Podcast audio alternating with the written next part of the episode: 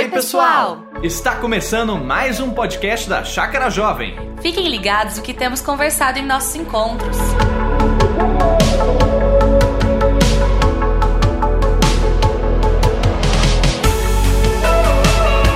Seja bem-vindo, seja bem-vinda à quarta edição do Hangout em formato de podcast da Chácara Jovem, Ministério dos Jovens Adultos da Chácara Primavera.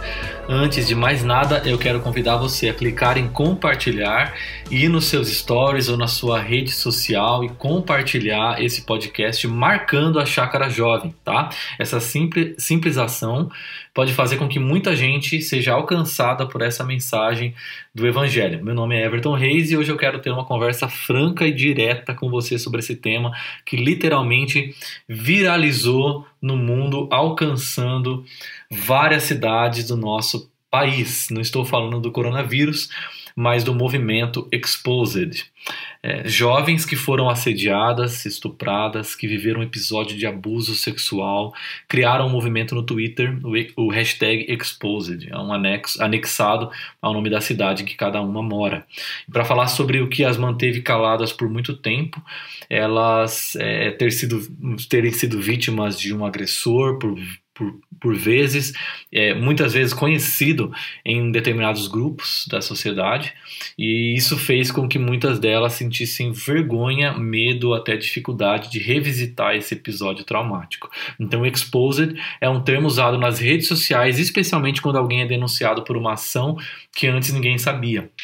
Então, no Twitter, os relatos partiram aí de São Paulo, Joinville, Londrina, Curitiba, Porto Seguro e assim por diante, por diante entre outras é, cidades e estados do nosso país. Muitos homens, e coloque muitas aspas nesse termo homens, estão tendo episódios horrorosos da sua vida expostos diante do mundo nas redes sociais.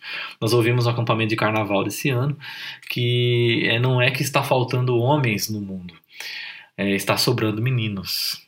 Homens que usam sua força física para abusar ou oprimir uh, mulheres, crianças, são verdadeiros meninos. A palavra de Deus, Deus, nos ensina desde Gênesis que o ser humano foi feito à imagem de Deus. Cada um de nós reflete, carrega a imagem da divindade. Portanto, abusar ou oprimir um ser humano é abusar e oprimir a imagem de Deus. Tudo isso me levou a pensar no quanto medo e horror brota em nós, homens e mulheres, ao pensarmos na possibilidade de sermos expostos ao mundo. Quem aqui é, não morre de medo de que seus pensamentos, seus desejos, suas verdadeiras intenções ao falar ou fazer algumas coisas, suas atitudes escondidas venham a ser conhecidos pelos outros? Você tem medo de ser exposto? Quantos de nós estamos vivendo em um estado constante de inquietação? Quantos de nós estamos assombrados com medo de sermos pegos em flagrante? Quantos de nós estamos vivendo de forma autoprotetora, pensando: olha, eu fui pego uma vez, mas de novo eu não vou ser pego, não? Quantos de nós não compartilhamos com absolutamente ninguém as lutas internas que nós enfrentamos? Quantos de nós não deixamos de ser sinceros e transparentes porque temos medo do que pode acontecer se formos? Quantos de nós não encontramos modos de fuga, formas de enfrentar situações e nós mesmos, formas que não incluem a pregação do Evangelho para nós? Quantos de nós nos tornamos hábeis em nos esconder de tal forma que nem mesmo as pessoas mais íntimas nos fazem, né, faz, de nós fazem ideia da, do que está acontecendo no nosso coração? Quantos de nós não estamos fazendo concessões importantes, cedendo a pressões porque tememos mais os homens do que a Deus? Quantos de nós vivemos assombrados com a possibilidade de sermos descobertos pelas pessoas se os nossos segredos mais sujos e podres sejam expostos diante do mundo? Quantos de nós não ficamos paralisados diante da possibilidade de sermos rejeitados ou de não sermos aceitos pelas pessoas, pela sociedade, pelo mundo? Quantos de nós tememos avaliar com sinceridade aberta quais são as nossas reais motivações, motivações do coração? Se as coisas mais sujas e vergonhosas sobre você de repente viessem à luz. Todos os seus parentes, todas as suas redes sociais vendo você, como você realmente é totalmente exposto.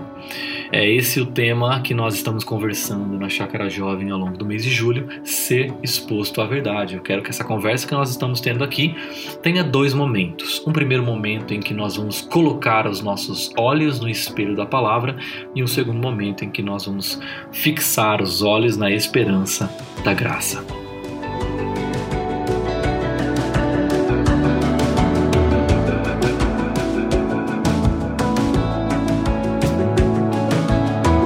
Primeiramente, nós vamos começar colocando, fixando os nossos olhos no espelho da palavra.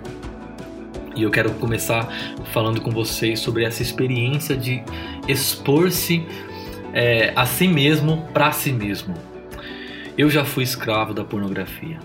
Eu sempre me questionei como eu poderia ser um cristão que acredita em tudo que Deus diz sobre haver feito o ser humano dignificado à sua própria imagem e ainda assim objetificar corpos e admirar pessoas tratando a sexualidade como algo barato e vil, ou, ten, ou então é, tratando a sexualidade como um ídolo que é, oferece felicidade e prazer. A grande verdade é que todo prazer tóxico é, oriundo da pornografia era seguido por um sentimento maior ainda de culpa, de sujeira, de indignidade.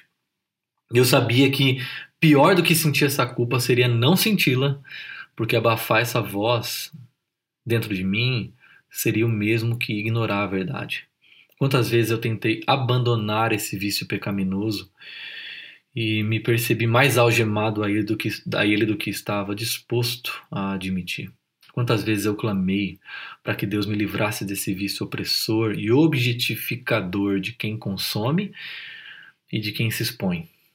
Quantas vezes eu tive que, que me esconder e omitir das pessoas o meu verdadeiro sentimento de sujeira por detrás de um sorriso simpático, um sorriso santo. Quantas vezes eu não estava disposto a admitir a verdade sobre minha condição depravada para que eu me sentisse aceito, amado. Quantas vezes eu desejei ser um ser humano diferente de todos os outros, que não precisasse admitir que sou miseravelmente pecador e necessitado de ajuda. E eu precisava de ajuda, ajuda exterior. Eu precisava, assim como qualquer filho de Adão, e eu vou precisar até o fim da minha vida expor-me abertamente ao espelho da palavra de Deus. O autor da carta aos Hebreus, no capítulo 4, diz o seguinte: Pois a palavra de Deus é viva. Essa palavra é, é, é, se expõe ou expõe Deus a nós e nós a Deus. Relacionar-se com a palavra é mais do que uma relação eu-coisa. É uma atividade de relacionamento com Deus que nos criou. Essa palavra, diz o autor da carta aos Hebreus, é viva e eficaz, é mais afiada que qualquer espada de dois gumes. Ela penetra até o ponto de dividir alma e espírito juntas e medulas e julga os pensamentos e intenções do coração. Nada, presta atenção nessa palavra, nada em toda a criação está oculto aos olhos de Deus. Tudo, ele diz, está descoberto e exposto diante dos olhos daquele a quem havemos de prestar contas. Todos nós somos atraídos por visões grandiosas de nós mesmos. Além disso, todos nós queremos que as pessoas nos vejam como justos e bons, legais e bonitos, queremos ser aceitos, amados, respeitados. A palavra de Deus é essa espada afiada, cortante, ao mesmo tempo reluzente, brilhante, que reflete a nossa imagem com perfeição e clareza que expõe as entranhas das nossas intenções, muitas vezes até desconhecidas por nós mesmos. Não existe espelho no mundo que possa expor você com tanta clareza e precisão mais do que a palavra, o espelho da palavra de Deus. A sua visão sobre você é insuficiente e turva. A visão das pessoas sobre você é insuficiente e turva. As suas conquistas, a sua inteligência mental e emocional, sua posição na escola, na faculdade, na empresa, os elogios das pessoas, o seu status social, pobre ou rico, seu sucesso, tudo isso é um espelho quebradiço, desvirtuado, trincado, turvo, falho, pequeno demais para dizer quem você é de fato. Qual é o espelho que você usa diariamente para se enxergar? Em qual espelho você de fato confia para dizer quem você é? a pergunta: se Deus existe, então por que existe mal no mundo? É uma pergunta muito usada por ateus uh, para questionarem a existência de Deus. Essa é uma pergunta totalmente equivocada. A pergunta correta deveria ser feita de modo, de modo totalmente diferente. Eu sugeriria a seguinte forma de fazer essa pergunta: se Deus existe, é justo e sabe tudo o que eu penso, desejo, falo e faço, como é que então ele me mantém vivo? Como então ele me mantém, ele me dá coisas boas? Se Deus é justo e santo, como é que ele continua enviando coisas boas para o seu mundo? Isso sim é uma pergunta intrigante, né? Então existe em nós uma autoproteção inconsciente e automática que nos previne de encontrar, de ter encontro com o nosso verdadeiro eu. Alguém já disse que não há é, doente mais incurável do que aquele que não reconhece a sua doença. É, não existe um cego pior do que aquele que não consegue reconhecer a sua própria cegueira. Uh, o, o, livro de Jeremias que eu estou lendo, e para mim está sendo uma experiência fantástica ler o profeta Jeremias, no capítulo 17, que é um dos capítulos mais assim uh, poderosos desse livro, diz assim: O pecado de Judá, pense aqui em Judá, o povo de Deus, o seu próprio povo, Deus dizendo, está escrito com estilete de ferro gravado com ponta de diamante nas tábuas do seu, dos seus corações e nas pontas dos seus altares. Os seus filhos se lembram dos seus altares e dos postes sagrados ao lado das árvores verdejantes sobre os montes altos. Assim diz o Senhor: Maldito é o homem que confia nos homens, que faz da humanidade mortal a sua força, mas cujo coração se afasta do Senhor. Ele será como um arbusto no deserto, não verá quando vier algum bem, habitará nos lugares áridos do deserto, numa terra salgada onde ninguém vive. Perceba que ele diz: Maldito é o homem que confia nos homens, logo a gente tende a pensar o quê? Realmente, né? É, eu não devia ter confiado no fulano, ter confiado na fulana. Mas o que ele está dizendo aqui, na verdade, gente, é o seguinte: ele está dizendo: Maldito é o homem que faz da humanidade que confia em si mesmo, que confia no seu poder, que confia na sua capacidade, na sua inteligência, na sua beleza, que confia que é bom, que acredita que é capaz, que, que acredita que pode chegar. E ele termina dizendo: O coração é mais enganoso que qualquer outra coisa, e sua doença é incurável. Quem é capaz de compreendê-lo, discerni-lo? Conhecê-lo, entendê-lo. Eu sou o Senhor, que sonda o coração e examina a mente, para recompensar a cada um de acordo com a sua conduta, de acordo com as suas obras. E aí termina o texto de Jeremias. Gente, nós somos muito piores do que pensamos que somos. A, a nossa maldade está arraigada na gente como uma segunda pele. Você só é capaz de perceber como está preso ao seu egoísmo, aos seus vícios e à sua idolatria quando tenta se livrar deles. Enquanto você aprova suas más atitudes, desejos, você não percebe o quanto é escravo é, delas. Uh, a carta de Tiago, capítulo 1, é, diz assim: Sejam praticantes da palavra e não apenas ouvintes enganando vocês mesmos, iludindo-se, sendo alienados quanto à sua verdadeira natureza. Esses são apenas ouvintes. Aquele que ouve a palavra de Tiago, mas não a põe em prática, é semelhante a um homem que olha sua face no espelho, no espelho da palavra de Deus, e depois de olhar para si mesmo, sai e logo se esquece da sua aparência. Ele teve sua vida, sua alma, seu coração exposto pela palavra de Deus diante de si, mas logo ele sofre de uma amnésia espiritual. Você se esquece das verdades que aprendeu sobre você, sobre o mundo, sobre Deus e passa a viver de acordo com as ilusões sobre quem você é. Você se esquece do que ouviu. O que acontece quando você não se observa constantemente no espelho da palavra de Deus? Quando você não se enxerga no espelho da palavra de Deus, e confiando humildemente no seu retrato exposto por ela, você começa a acreditar que não precisa tanto assim da graça de Deus. que não precisa tanto assim do evangelho, que não precisa tanto assim de um grupo pequeno, que não precisa tanto assim de pessoas para orarem, ministrarem a você. Você começa a exigir das pessoas que sejam perfeitas como você pensa que é perfeito. Você começa a ter expectativas irreais sobre as pessoas. Você começa a exigir justiça, perfeição moral, habilidades, santidade, obediência dos outros, achando que você tem. Você começa a agir com impaciência e julgamento porque acredita que as pessoas deveriam ser como você pensa que você é.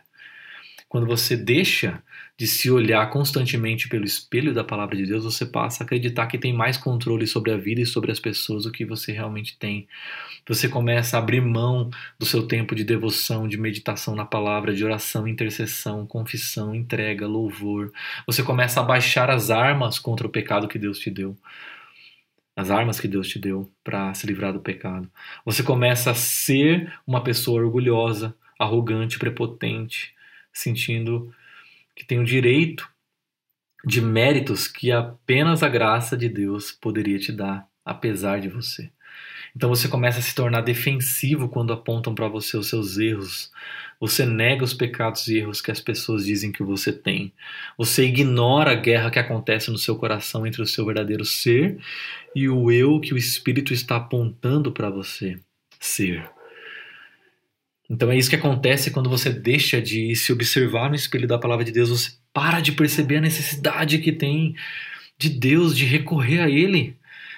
É somente diante da glória impressionante de Deus, da santidade esplendorosa revelada por Deus na palavra, que você e eu podemos ter uma visão clara de nós próprios e da profunda necessidade do resgate que apenas Deus pode operar graciosa e bondosamente. Nós, seres humanos, somos totalmente depravados por causa do pecado original. Nós herdamos uma natureza de pecado, um estado natural de rebelião contra Deus e Sua vontade desde o momento que nós nascemos. Isso significa dizer que não existe área da minha vida, do meu ser, que não esteja totalmente, que não esteja tomado pelo pecado. Não totalmente, mas todas as áreas estão pervertidas pela idolatria, corrompidas pela queda e pela minha busca ilusória por autonomia. A minha natureza humana está degradada, corrompida pelo pecado. O meu corpo é afetado pelo pecado, pela natureza pecaminosa. Por isso que ele fica doente, morre. Eu estou morrendo. Você está morrendo. As minhas intenções são afetadas. Né? Quando eu faço uma coisa boa, no, no minuto seguinte eu me pego mergulhando de mim mesmo por ter feito algo bom. Que sinceramente nem foi algo tão importante, significativo assim. A minha vontade está presa a um estado humanamente irreversível de escravidão. Eu sou escravo dos impulsos e desejos malignos do meu coração. Minha mente não pensa tão corretamente, coerentemente como poderia. Meus pensamentos são obscuros, minha lógica está comprometida frequentemente. Todos nós estamos afetados pelo pecado, até mesmo a Letícia Marcondes, por mais que não pareça. Todos nós, toda a humanidade. O poder do pecado é como um vírus que tomou conta do nosso coração. O seu pecado está presente, inclusive, na sua recusa de querer enxergá-lo, se manifestando diariamente na sua vida. E se nós temos medo de sermos expostos a nós mesmos, quanto mais aos outros. Uh, o Chesterton, que é um filósofo uh, e teólogo inglês do século passado, é, ele, ele e outros autores, autores proeminentes do seu tempo foram convidados pelo The Times para responder a uma pergunta. E qual pergunta era? O que há de errado com o mundo? E ele respondeu enviando uma carta. Eu vou ler essa carta para vocês na íntegra. A carta diz assim: Caros senhores, sou eu. Atenciosamente, Chesterton. o que há de errado com o mundo? Eu. Eu, como cristão, sou um obstáculo para o avanço do evangelho e para o seu poder no mundo. Eu sou um obstáculo ao evangelho quando eu perco a confiança no evangelho. Eu sou um obstáculo ao evangelho quando falho em fazer aquilo que confesso. Seus amigos dão risada do nosso evangelho, não porque o evangelho esteja errado, mas porque as nossas vidas estão. Nós cristãos brasileiros somos uma vergonha ao evangelho. Nós precisamos nos arrepender e confessar isso, porque falamos uma coisa e vivemos outra. Eu fico espantado ao perceber como nos aterrorizamos com a ideia de ter nosso verdadeiro eu exposto ao mundo. Se ele já está diariamente exposto diante de Deus, nós já vivemos corandeu, diante de Deus, diante da presença de Deus. Não existe um segundo da vida de qualquer pessoa que não esteja sendo vivido diante de Deus, daquele que é o juiz do mundo, o ser mais poderoso e santo, o ser do qual deriva e no qual vivem todos os outros seres, o único que tem a capacidade de não apenas destruir seu corpo, mas também lançar sua alma no inferno.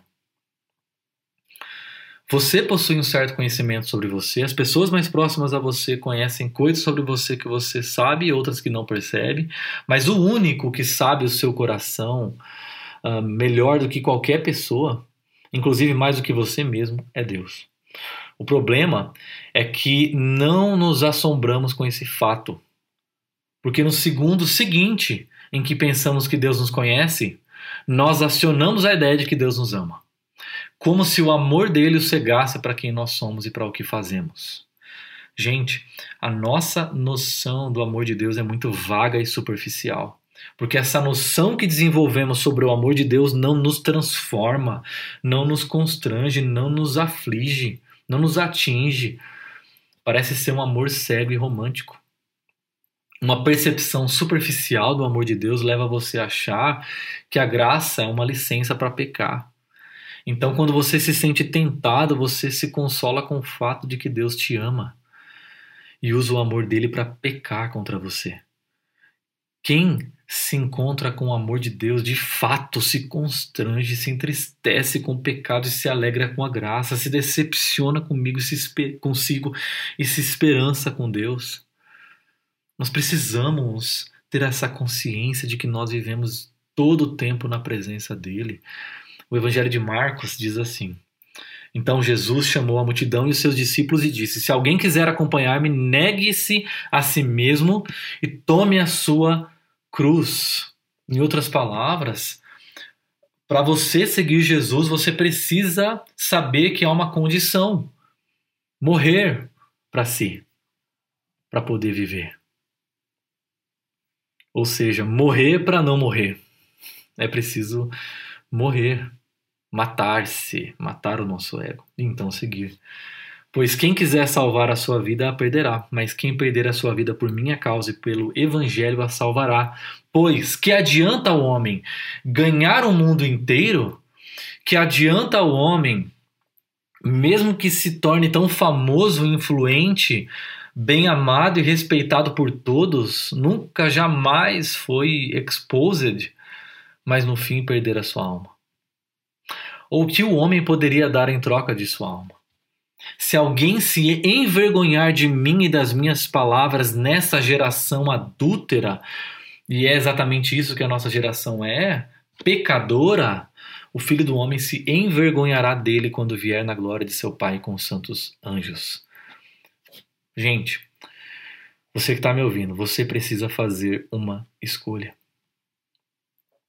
Sabe qual é a melhor maneira de você se ver livre do temor de ser exposto diante dos homens? É você afugentar esse temor dos homens com o temor de Deus. Eu vou repetir. A melhor maneira de você se ver livre do medo de ser exposto diante das pessoas é você afugentar esse medo de homens com o temor de Deus. Você precisa de um temor maior, você precisa temer mais a Deus do que aos homens. Você precisa que o seu temor de homem seja afugentado, assombrado pelo temor de Deus. Temer a Deus é muito mais do que apenas o medo assombrado de que Deus pode te mandar para o inferno. Na verdade, a pessoa que teme a Deus, segundo a Bíblia, já sabe que foi liberto do medo do inferno e da condenação. Então, temer a Deus é reverenciá-lo, não apenas respeitá-lo como um ser distante, mas nutrir uma profunda reverência pela presença constante dele no templo que é o seu corpo. É enxergar cada centímetro quadrado do espaço, cada miligrama da matéria, cada milissegundo do tempo, cada sinapse do pensamento como sagrados. É entender que a vida pertence a Ele, é tornar-se íntimo de Deus, é procurar enxergá-lo em cada espaço e tempo da vida, é estruturar todas as áreas da vida segundo a vontade dele, é desejá-lo mais do que tudo, porque Ele é mais desejável e mais valioso do que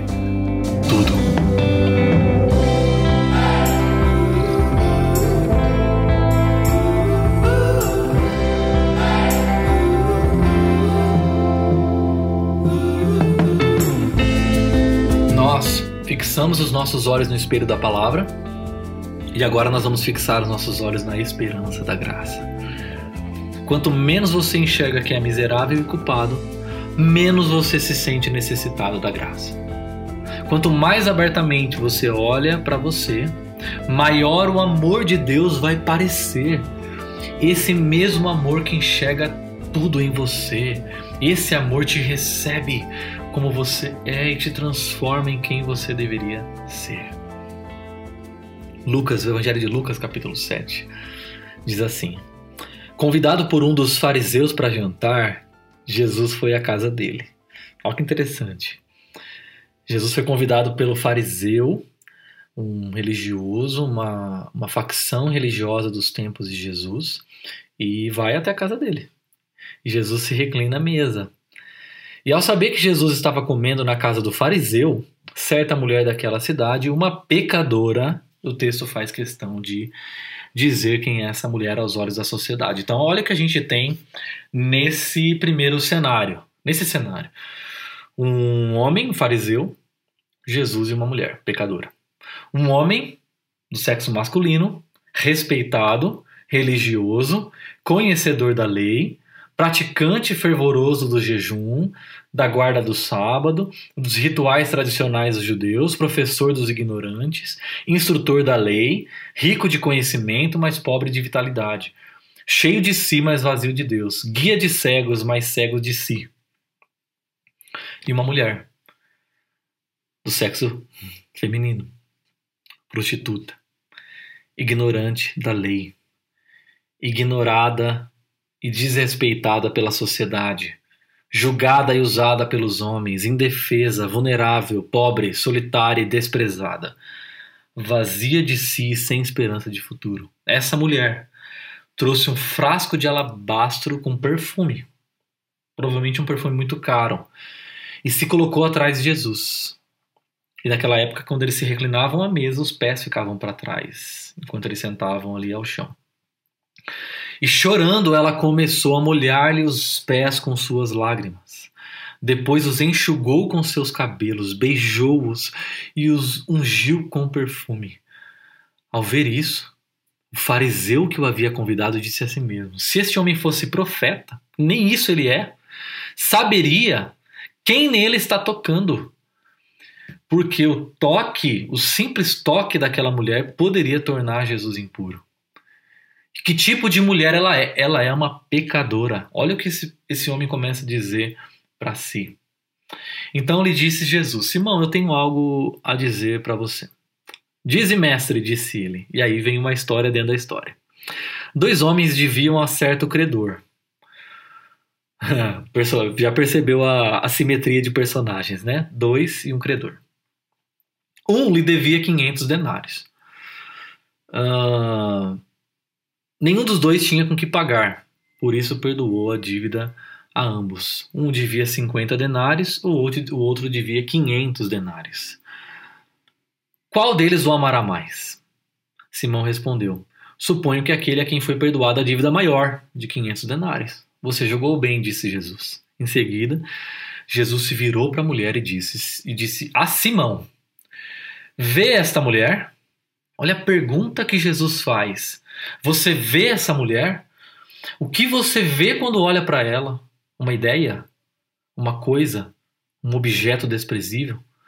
Um pedaço de carne para satisfazer o seu prazer? Uma plataforma para sua arrogância? Olha para ela. Observe-a e pare de enxergar essas coisas e veja o que ela é. Uma mulher feita à imagem de Deus. Eu entrei em sua casa mas você não me deu água para lavar os pés. Ela, porém, molhou os meus pés com suas lágrimas e os enxugou com seus cabelos. Você não me saudou com um beijo, mas essa mulher, desde que entrei aqui, não parou de beijar os meus pés. Você não ungiu minha cabeça com óleo, mas ela derramou perfume nos meus pés. Portanto, eu digo: os muitos pecados dela lhe foram perdoados, pois ela amou muito. Mas aquele a quem pouco foi perdoado, pouco ama. Então Jesus disse a ela: Seus pecados estão perdoados. Os outros convidados começaram a perguntar, tinha mais gente ali na plateia. Quem é esse que perdoa pecados? Jesus ignora completamente, se volta para ela e diz: Sua fé a salvou, vá em paz. Deixa eu fazer uma pergunta para você. Quem é você nessa história? Você é o fariseu ou a mulher? O que, que as suas atitudes diárias, sua devoção diária, suas orações, seu tempo de meditação, sua gratidão, seu coração, suas palavras, as pessoas revelam sobre você? Você se aproxima mais de quem? Quando você olha para si, você se vê como alguém desesperadamente necessitado de perdão, porque jamais conseguiu atingir o padrão de Deus? Ou você se enxerga como alguém, ok, não tão ruim, não tão mal, dentro da média? Brennan Manning, um padre que faleceu agora em abril, diz assim no seu livro O Evangelho Maltrapilho o nosso afã de impressionar a Deus, nossa luta pelos méritos de estrelas douradas, nossa afobação por tentar consertar nós mesmos ao mesmo tempo em que escondemos nossa mesquinharia e chafudarmos na culpa, são repugnantes para Deus e uma negação aberta do Evangelho da Graça. Olha, olha o que ele diz. Impressionante, né? Gente, todos nós, todos nós temos uma necessidade desesperada e vital de Deus. Mas essa necessidade nem sempre vem acompanhada de um sentimento dessa necessidade. Você pode precisar de comida, mas a fome é a percepção dessa necessidade. Você pode precisar de bebida, mas a sede é a sensação dessa necessidade. Você precisa desesperadamente de Deus, mais do que comida e água, mas nem sempre sente essa necessidade. O seu sentimento de necessidade é proporcional à sua consciência de si mesmo. Uma noção baixa de si leva a um sentimento pequeno ou nulo da sua necessidade de Deus. Uma consciência alta de si leva a um sentimento profundo da necessidade de Deus. Se você vive se comparando com os outros, ou olhando para si mesmo pelas lentes da sua religiosidade, da sua posição, da sua história, você sempre vai ter uma noção de si muito distorcida. A palavra de Deus é o único espelho que te mostra fielmente quem você realmente é. Quanto mais próximo você está de Deus, mais você fica sensível aos seus pecados, mais você percebe que há ídolos em sua vida com raízes muito mais profundas do que você imaginava, mais você se vê necessitado de Deus, mais você se enxerga como miserável de espírito, mendigo, maltrapilho, faminto, desesperadamente sedento da graça. Você só consegue lidar de frente com seu verdadeiro eu com a consciência da graça perdoadora. Sem ela, a sua culpa vai se tornar tão grande que você vai entrar em depressão ou em um sentimento de autocomiseração. As únicas mãos que conseguem tirar você desse estado de tristeza gerado pelo pecado e culpa são as mãos da graça de Deus. Uma percepção profunda do amor de Deus leva você a ser constrangido por um Deus que te dá vida, saúde, tempo, família, dons, sonhos, talentos, perdão, adoção em sua família, sofre, morre no seu lugar e te aceita e abraça paternalmente como quem nunca fez nada contra ele, como filho amado. Sabe qual é a maior causa da nossa falta de ética, do nosso egoísmo, da nossa falta de arrependimento, da nossa impenitência? Uma noção superficial do amor de Deus. Jesus não vem para o super espiritual, mas para o vacilante, para o enfraquecido que sabe que não tem nada para oferecer e que não é orgulhoso demais para aceitar a esmola da graça de Deus.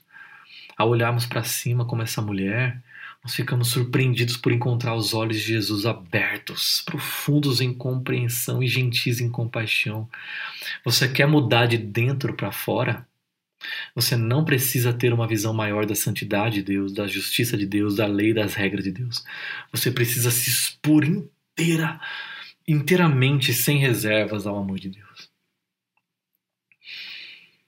antes da minha glorificação final no reino de Jesus, eu jamais vou ser livre dos meus vícios sexuais, da minha tendência à mentira, das minhas ilusões de que eu preciso ser aceito, amado e respeitado pelas pessoas, senão eu não vou ser feliz. Nesse momento, eu posso dizer que a pornografia não exerce o mesmo poder sobre mim. Mas eu sei que a minha carne é fraca, que não sou forte. E não posso subestimar o poder do pecado em mim, eu não posso ignorar nenhum dia sequer o que a Bíblia me diz sobre a minha idolatria, meu coração enganoso, minha escravidão ao pecado e a minha necessidade da graça. Ao invés de tentar viver de modo a que Jesus me ame, eu decidi viver porque Ele me amou. Ao invés de tentar viver de modo a que Jesus me ame, eu decidi viver porque Ele me amou. Eu examinei meu coração a fim de encontrar dignidade em ser amado por Deus. Eu não encontrei nada. Mas quando eu me virei para Cristo, eu percebi que o amor saía dali gratuitamente. E o amor de Cristo significa o que é ser humano, dá significado à nossa humanidade eu posso dizer que quanto mais esse amor me enche, mais me vejo distante dessas coisas que me afastam de Deus. Quanto mais essa graça me transborda, Quanto mais eu me enxergo nesse espelho, quanto mais eu me alimento deste pão, quanto mais eu desejo ardentemente esse leite, quanto mais eu me firmo nesta rocha, quanto, quanto mais eu me deixo guiar por essa voz, quanto mais eu habito nesse templo, quanto mais eu sou encontrado neste drama, quanto mais eu sou afiado por essa espada, Quanto mais eu sou iluminado por essa luz, quanto mais eu sou desnudado por essa verdade, quanto mais eu sou encorajado por essa palavra, quanto mais eu sou curado por esse evangelho, mais eu sou eu. Isso só é possível porque Jesus foi exposed. Ele foi condenado como estuprador, um abusador, um opressor, mesmo sendo inocente. E mais, sendo dos homens que melhor tratou as mulheres no mundo, Jesus foi exposed. Ele foi crucificado, exposto em uma cruz romana humilhante, mesmo sendo o ser humano mais puro, inocente, amoroso, correto, santo, abnegado, sofredor do mundo. Para quê? Para que pessoas opressoras, abusadoras, pecadoras, injustas, egoístas, como eu e você, pudéssemos ser expostos à presença de Deus sem sermos triturados e mais, para que todo aquele que nele crê, por mais pecador miserável que seja, como eu e essa mulher da história, pudéssemos ser apresentados puros e incorruptíveis diante de um Deus Santo.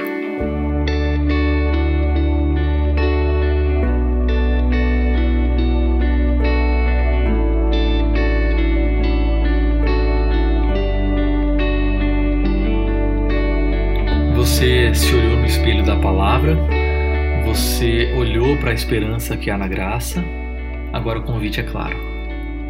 O Evangelho de Marcos, capítulo 1 diz: Depois que João foi preso, Jesus foi para Galiléia, proclamando as boas novas de Deus. E aí o que, que Jesus dizia nessa proclamação? O tempo chegou, dizia ele. O reino de Deus está próximo, está perto, está se aproximando. Duas informações ele dá: o tempo chegou, o reino de Deus está aqui. Aí ele diz: arrependam-se e creiam na boa notícia. Arrependa-se e creia na boa notícia. Depois que você recebe uma informação dessa, você é levado a responder com ação. O evangelho não é mera informação. É uma informação que demanda ação. É uma informação que demanda resposta, mudança. Imagina que você mora em uma vila distante. Um homem vestido com roupas estrangeiras e todo cansado de correr por muito tempo chega até você e diz o seguinte: Um exército enorme do meu país está vindo. Eles estão a dois dias daqui. Quando chegarem, eles vão simplesmente destruir tudo, não vai sobrar nada. Todo mundo vai morrer. Ou vai ser levado como escravo. São informações. Não existe uma ordem. Você viveria os próximos dois dias da sua vida nessa vila, como os demais habitantes dessa vila, jogando futebol, se divertindo, planejando os próximos dois anos? Ou você faria de tudo para avisar as autoridades daquela cidade, daquela vila, para que avisassem a todos se preparando, seja para fugir ou seja para organizar alguma proteção? Deus é esse exército que vem. Deus virá. Jesus virá. Aquele que conhece o seu coração virá. Ele conhece tudo a respeito de você, conhece quem você é. Essas informações que eu estou te dando de um Deus santo, justo, puro, eh, que conhece o seu coração como ninguém, virá. O que você vai fazer diante disso? Qual é a ação? Qual é a resposta? Qual é a mudança? Você precisa se arrepender. A confissão das más ações é o primeiro passo para a prática de boas ações. Então eu queria convidar você para fazer o seguinte: para tudo que você está fazendo agora, se for possível, se ajoelhe e ore comigo. Faça essa oração comigo. Pai Santo, eu reconheço que todo o meu ser todos os meus desejos, todos os meus pensamentos, toda a minha história estão expostos nus diante do Senhor. E o Senhor sabe que eu não sou bom, que eu sou pecador. As pessoas que me dizem coisas a respeito de mim, me criticando, não sabem nem a metade a respeito de mim, não sabem absolutamente nada da maldade, do egoísmo, da idolatria que há no meu coração. Pai Santo, eu confesso a Ti minha necessidade profunda do Teu, do teu perdão. Eu confesso a minha necessidade profunda da Tua graça, do Teu amor, desse amor que não é cego nem romântico, mas de um amor que me conhece profundamente e me aceita como sou. Eu me venho, eu venho diante de Ti, como essa mulher pecadora, exposta e eu venho confessar minha necessidade de ti e dizer que preciso do teu amor e da tua graça, me perdoando, me restaurando, me salvando de mim, me transformando e me levando para perto de ti, fazendo com que eu me torne quem eu fui feito para ser, o verdadeiro humano, a verdadeira humanidade, a humanidade de Cristo brotando e fluindo em mim através do teu Santo Espírito, Deus. Eu sou profundamente necessitado de ti. Me perdoa. Me leva a mudar Tira de mim todo mal. Me ajude a viver com total dependência diariamente, total dependência, negando a mim mesmo, matando o meu ego para que eu possa não morrer, para que eu possa viver, para que eu possa ser quem o Senhor me chamou para ser. Ser como Cristo, ser como Jesus, o maior e melhor projeto de vida dessa história.